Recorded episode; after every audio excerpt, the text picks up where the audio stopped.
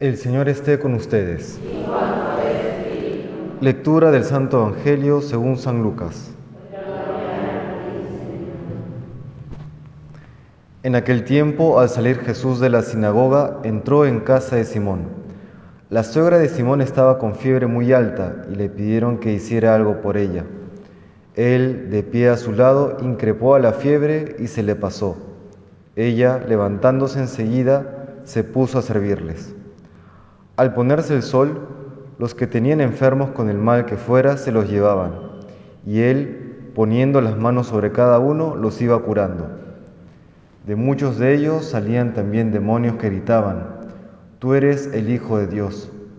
Los increpaba y no les dejaba hablar, porque sabían que él era el Mesías. Al hacerse de día, salió a un lugar solitario. La gente lo andaba buscando dieron con él e intentaban retenerlo para que no se le fuese. Pero él les dijo, también a los otros pueblos tengo que anunciarles el reino de Dios, para eso me han enviado. Y predicaba en las sinagogas de toda Judea. Palabra del Señor.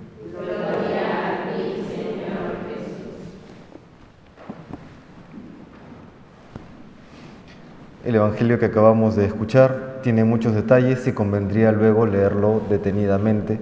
Quisiera destacar solamente dos, dos detalles. Jesús manda callar a aquellos endemoniados que decían que era el Mesías, el Hijo de Dios.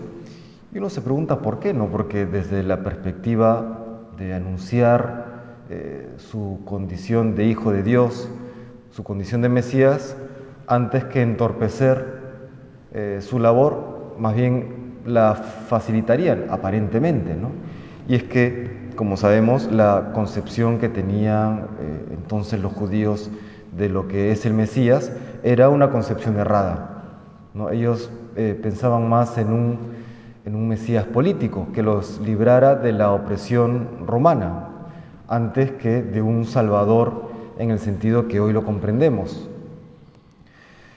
Y es por eso que el Señor necesitaba eh, frenar el entusiasmo de que Él era el, Mesías político para que con sus palabras y sus obras eh, fuese corrigiendo, rectificando el verdadero o la verdadera noción de, de Mesías en el pueblo judío.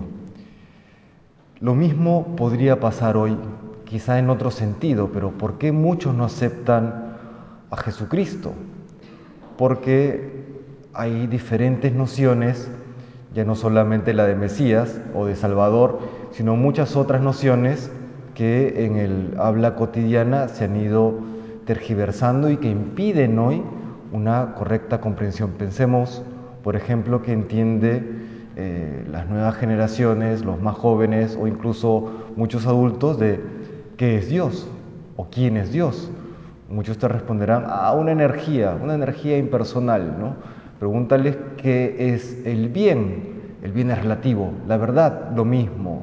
Eh, ¿Qué es la naturaleza o lo natural, el orden natural? Te pueden responder cualquier cosa. El pecado, pues no existe, ¿no? Y así una serie de nociones, de conceptos que eh, son necesarias eh, para poder comprender rectamente quién es Dios y quién es Jesús. ¿Qué hace Jesús ante esta situación? Comienza a corregir estas nociones a través de sus actos y de, sus palabras. Es lo que también toca hoy a, aquellos que procuramos evangelizar el mundo.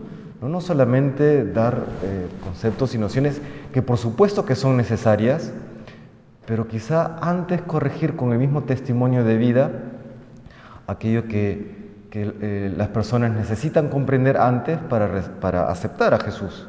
¿no? Me viene a la mente algo que dice la Madre Teresa de Calcuta, o decía la Madre Teresa de Calcuta. Ella tenía eh, dentro de, de la claridad de la misión que Dios le había pedido, eh, la, la, idea de que a través de sus actos de caridad, a, través de alcanzar al prójimo, ella iba purificando la noción de Dios. Porque eh, en, la, Calcuta que ella vivió, muchos tenían la, noción de un Dios lejano, ¿no? de un Dios que no se involucra eh, en mi vida, un Dios que me deja eh, en el sufrimiento. La Madre Teresa, a través de su, de su cercanía, le iba diciendo a las personas, mira, Dios no es lejano, Dios a través de, nosotros viene a ti, se acerca a ti.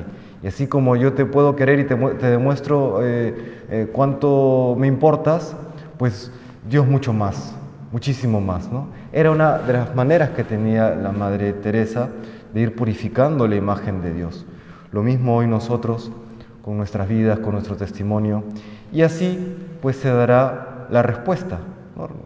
Necesariamente en todos, pero sí en algunos. Respuesta como vemos hoy eh, en la suegra de Pedro. Dice la Sagrada Escritura.